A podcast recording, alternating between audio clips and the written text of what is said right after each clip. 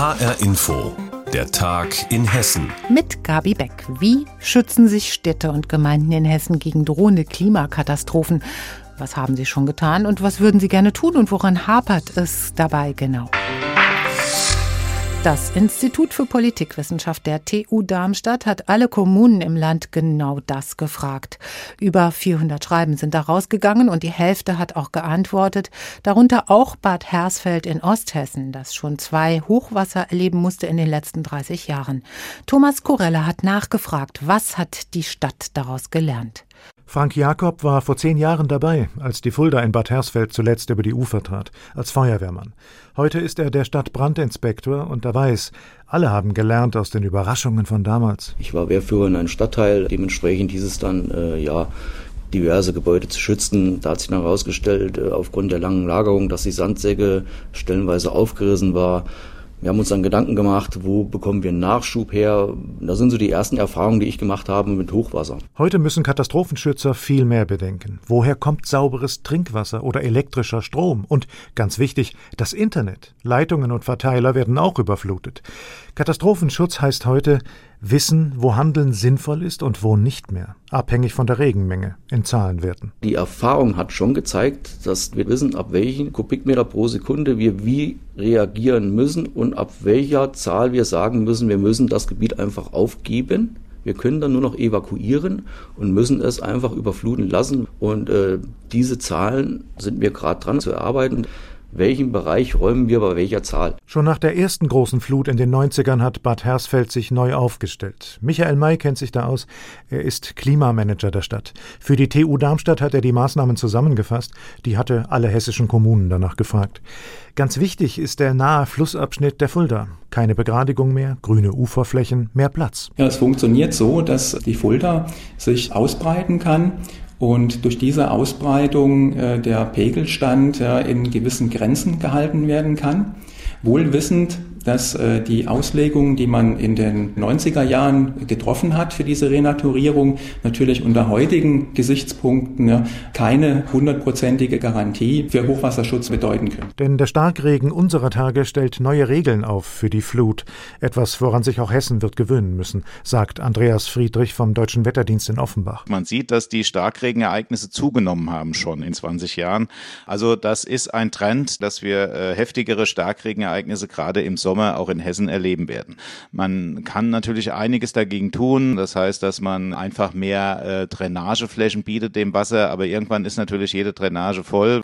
Und es ist ein Szenario, ähm, was auch in Hessen passieren kann. Also insofern keine Science Fiction. Klimamanager May hat deshalb ein ganzes Maßnahmenpaket für die Zukunft vor Augen. Das Wichtigste daraus? Das ist auf jeden Fall eine Bevölkerungswarnung, dass die Meldeketten funktionieren, die Ausrüstung des Katastrophenschutzes dass man von den jetzigen Ereignissen die Erkenntnisse zieht, um sich ergänzend auszurüsten und das Genehmigungsverfahren, ja, wie zum Beispiel für die Regenwasserrückhaltung, auch schneller durchgeführt werden können. Es bleibt so viel, was man nicht planen kann. Stadtbrandinspektor Jakob erinnert an den menschlichen Faktor. Die Feuerwehr klingelt und sagt, passen Sie auf, in zwei Stunden erwarten wir das und das und die Hausbesitzer werden dann sprechen, hier draußen ist noch alles wunderbar, ich verlasse mein Haus nicht. Das wird problematisch werden und das kann man eigentlich nur regulieren, indem man von vornherein sagt, pass mal auf, wenn diese Welle in der Höhe kommt, ist dein Haus betroffen. Klare Ansagen an die Bevölkerung nach einem klaren Leitfaden, den man erst entwickeln muss. Genau wie der Umbau der Flussläufe kostet auch das Geld, das die Stadtkasse nicht hergibt. Bezahlt werden muss es trotzdem. Da sind sich alle einig. Wie Bad Hersfeld mit der Gefahr vor Hochwasser umgeht, Thomas Corella hat berichtet. Die hessische Polizei in der Kritik. Da wird nach rechtsextremen Chat umtrieben das Frankfurter SEK aufgelöst. Da gibt es NSU 2.0 Drohmails mit Informationen, die zuvor offenbar aus hessischen Polizeicomputern stibitzt worden sind. Und schon im schwarz-grünen Koalitionsvertrag war die Schaffung eines Bürger- und Polizeibeauftragten fixiert worden. Heute nun ist klar, der Hamburger Professor Raphael Beer wird diesen Posten bekommen. Mit Frankfurt und Hessen kennt er sich gut aus. Er hat ein Vorleben bei der Polizei. Was will er nun tun und wie reagiert das politische Hessen dazu? Aus Wiesbaden Andreas Meyer-Feist. Er könnte auch ein gemütlicher Verkehrspolizist sein, jemand, der Kindern Regeln erklärt oder Hausbesitzern, wie sie sich vor Einbrechern schützen können. Aber der Eindruck täuscht. Raphael Beer, 63 Jahre alt, kennt die dunklen Seiten der Polizeiarbeit. 15 Jahre lang war er selbst Polizist. Später machte er seinen Doktor. Der Titel seiner Arbeit Cop Culture, Männlichkeit, Handlungsmuster und Kultur in der Polizei. Sein Expertenwissen bringt dem Polizeihochschulprofessor den neuen Job in Wiesbaden ein.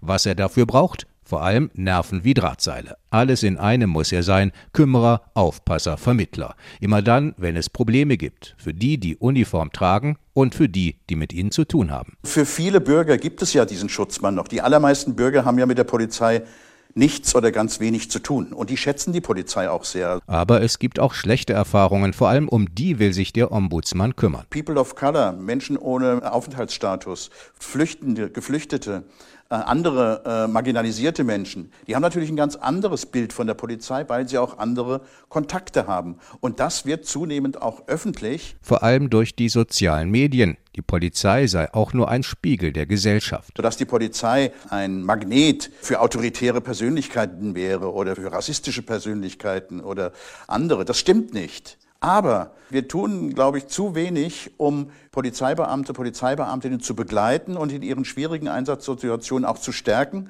und zu stützen. Dafür will er sorgen, vor allem aber vermitteln in Konflikten zwischen Bürgern und Polizei.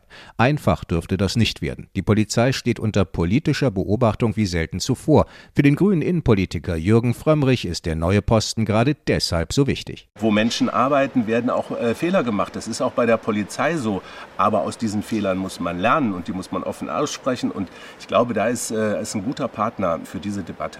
Der innenpolitische Sprecher der Linksfraktion Thorsten Felstehausen bemängelt, anordnen dürfe der künftige Bürger- und Polizeibeauftragte nichts. Er könne deshalb nur bedingt für Transparenz und Aufklärung sorgen. Dieser Bürger- und Polizeibeauftragte hat eben keine eigene Ermittlungskompetenz. Er kann keinen anonymen Hinweisen nachgehen und vor allen Dingen all die Probleme, die wir in Hessen haben, die rechten Chatgruppen, die SEK-Probleme und so weiter, da ist diese Funktion wirkungslos und da würden wir fordern, da braucht es eine Nachbesserung. Besonders skeptisch AfD-Fraktionschef Robert Lambrou. Die Schaffung dieser Stelle ist ein Misstrauensvotum gegen die hessische Polizei.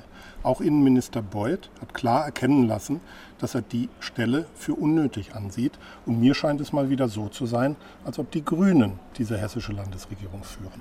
Treibende Kraft auch bei der Auswahl Beers waren in der Koalition die Grünen. Im Lager der Opposition sind SPD und Linke aber grundsätzlich einverstanden. Vom Landtag muss Raphael Beer aber erst noch gewählt werden. Die schwarz-grüne Mehrheit reicht dafür schon. Raphael Bär soll künftig als unabhängiger Ombudsmann Landesbehörden im Blick behalten, unter anderem auch die hessische Polizei. Andreas Meyer-Feist hat berichtet. Strafzinsen sind keine Seltenheit mehr.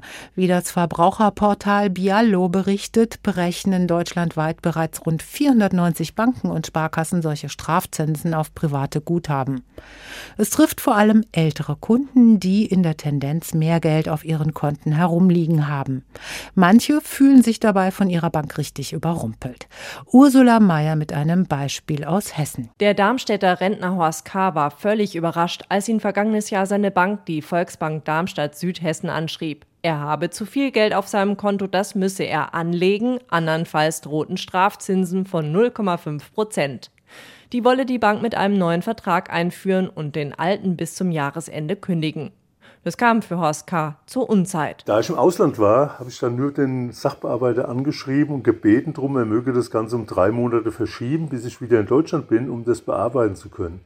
Ich fühle mich ein wenig überrannt, sage ich mal, aufgrund der Kurzfristigkeit der Maßnahme, da ich 30 Jahre mindestens Kunde bei der Volksbank war. Warten wollte die Bank allerdings nicht, berichtet der 66 Jahre alte Rentner. Weil er nicht plötzlich ohne Konto dastehen wollte, akzeptierte er die Strafzinsen, war aber verärgert über seine Bank und kündigte schließlich dieses Jahr sein Konto dort von sich aus. Auf Anfrage bedauert die Bank den Fall. Gerne hätte man mit dem Kunden eine Lösung gefunden und schließlich habe man ihm Freibeträge von über 100.000 Euro eingeräumt, wie es in der Branche laut Verbraucherportal Bialo üblich ist. Zu den Negativzinsen sagt Bankenvorstand Jörg Lindemann. Das haben sich ja auch nicht die Banken ausgedacht, sondern das ist von den Notenbanken so gewollt und das schon seit vielen Jahren. Und lange Zeit haben die Banken die Privatkunden von den Negativzinsen verschont. Aber das geht nicht dauerhaft. Und es ist auch gar nicht unsere Aufgabe, die Zinspolitik der EZB hier zu subventionieren. So wie in diesem Fall sind immer mehr ältere Menschen in Hessen mit dem Thema Strafzinsen konfrontiert, berichtet Katharina Lorenz von der Verbraucherzentrale Hessen. Auch sie sollen Strafzinsen akzeptieren, sonst wollen die Banken ihr Konto kündigen. Viele machen diese Drohungen Lorenz zufolge aber gar nicht wahr. Es lohnt sich daher mit dem eigenen Bankberater erst einmal in Ruhe zu reden, auch über mögliche Freibeträge. Da könnten die Bankkunden oft noch einiges heraushandeln. Schließlich sollten sie sich auf keinen Fall dazu drängen lassen, einfach so ihr Geld vom eigenen Konto herunterzuholen und in Geldanlagen zu stecken, die die Bank empfiehlt, so Lawrence. Treffen Sie keine übereilte Entscheidung, weil am Ende kann es sein, dass die Strafzinsen günstiger sind als ein neues, teures Produkt, was unter Umständen ein viel höheres Risiko beinhaltet. Stattdessen rät die Verbraucherschützerin, sich nach anderen Optionen umzusehen, etwa das eigene Geld auf mehrere Banken zu verteilen oder gleich ganz die Bank zu wechseln. Das hat auch der Darmstädter Horst K. gemacht. Er ist mittlerweile bei Online-Banken und muss dort keine Strafzinsen mehr zahlen. Wenn die Strafzinsen das Ersparte von den kleinen Sparern anknabbern. Ursula Meyer hatte das Beispiel. Ist man Deutscher, wenn man in Deutschland geboren ist? Um diese ernste Frage geht es in der Komödie Babtu, die Geschichte eines jungen Mannes, der abgeschoben werden soll, obwohl ihm das Heimatland seiner Eltern sehr fremd ist. Dieser Film feiert in Frankfurt Premiere. HR Info Filmexperte Jan Tussing hat den für uns angeschaut. Babtu ist Kleinkrimineller und wird nach zwei Jahren Haft aus dem Gefängnis entlassen. Aber Babtu ist keine halbe Stunde in der Freiheit, da gerät er in eine Schlägerei. In der vergangenen Woche sind sie entlassen worden und noch am selben Tag wieder festgenommen. So beginnt die Frankfurter Komödie Tubab von Regisseur Florian Dietrich. Weil sie mit Freunden eine Straßenkreuzung gesperrt haben und in eine Schlägerei mit der Polizei geraten sind, ist das korrekt? Korrekt, ja. Babtus Probleme mit der Polizei wären erst einmal kein so großes Problem, wenn er nicht dunkle Haut hätte. Weil seine Eltern aus dem Senegal kommen, versuchen die Behörden ihn abzuschieben. Und das, obwohl Babtu in Deutschland geboren wurde. Der ist doch hier geboren, verdammt! Nur weil er hier geboren ist, macht ihn das noch lange nicht zu einem Deutschen in Deutschland. Können Sie mal zum Punkt kommen?